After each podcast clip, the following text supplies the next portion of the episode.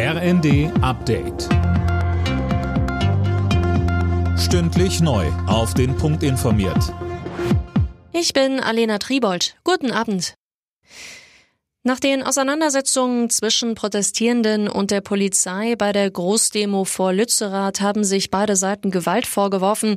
Es gab offenbar zahlreiche Verletzte. Jana Klonikowski berichtet. Die Veranstalter der Demo sprachen von so wörtlich purer Gewalt auf Seiten der Polizei. Es seien Dutzende Demonstrierende verletzt worden, darunter einige lebensgefährlich. Die Polizei weist die Vorwürfe zurück und spricht von neun Demonstranten, die ins Krankenhaus gebracht wurden. Unter den Beamten habe es demnach 70 Verletzte gegeben. Unterdessen ist die Räumung von Lützerath weitestgehend abgeschlossen. Nur noch zwei Kohlegegner harren laut Polizei in einem selbstgegrabenen Tunnel aus. Weil der Bundestag aus allen Nähten platzt, soll das Wahlrecht reformiert werden. Die Ampelkoalition hat sich auf einen entsprechenden Gesetzentwurf geeinigt. So soll die Zahl der Abgeordneten wieder auf die Regelgröße von 598 begrenzt werden, etwa weil Überhangsmandate wegfallen.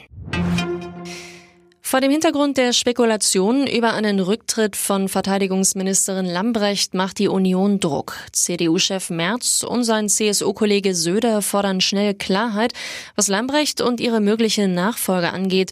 Die Ministerin steht angeblich vor dem Rückzug. Offiziell bestätigt ist das nicht. Die deutschen Handballer haben auch ihr zweites Vorrundenspiel gewonnen mit 34 zu 33 gegen Serbien. Damit ist auch der vorzeitige Einzug in die Hauptrunde sicher. Nationaltrainer Alfred Gislason zeigte sich nach dem Spiel im ersten erleichtert, aber auch kritisch. Unsere Abwehr war nicht so, wie wir zuletzt gesehen haben. Wir haben zu viele einfache Tore kassiert, aber vorne haben wir sehr, sehr gut gespielt. Und äh, ja, ich bin sehr glücklich, aber auch trotzdem ist vieles, was wir verbessern können. Alle Nachrichten auf rnd.de